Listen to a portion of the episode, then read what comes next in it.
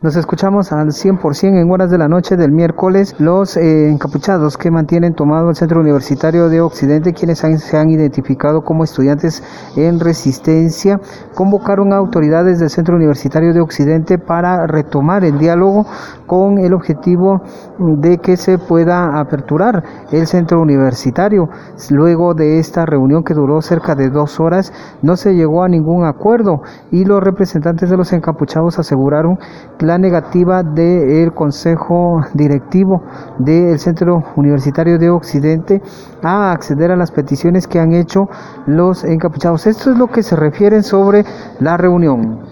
Somos estudiantes en resistencia, nosotros nos manejamos en la horizontalidad, nosotros solo somos voceros. En esta reunión seguimos la mesa de diálogo que se había tenido hace una semana,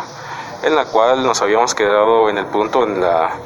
en la entrega de, de, este centro universitario, en la cual nosotros estamos en contra, no llegamos a ese acuerdo. No vamos a soltar el centro toda vez que desde Consejo Directivo se ha faltado a voluntades, acuerdos que ya habíamos tenido, eh, como llamadas represalias, como la, la no, no, efectos inmediatos de acuerdos que se habían tenido y también lo, lo esencial que ha sido la falta de, de coherencia política de un consejo directivo de la única universidad pública, no denunciando el fraude electoral y la violación a la autonomía. ¿Qué es lo que ustedes le piden al eh, de nuevo le pedimos una posición profesional a la altura de lo que es un consejo directivo,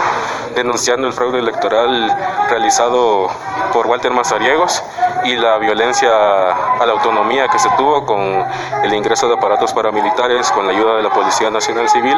y con, la con no dejar entrar a, a cuerpos electorales. No quedó establecida ninguna fecha para una próxima reunión donde se tengan pues, eh, que retomar los diálogos entre autoridades del CUNOC y eh, integrantes de la agrupación Estudiantes en Resistencia. Regreso a cabina como nos escuchamos.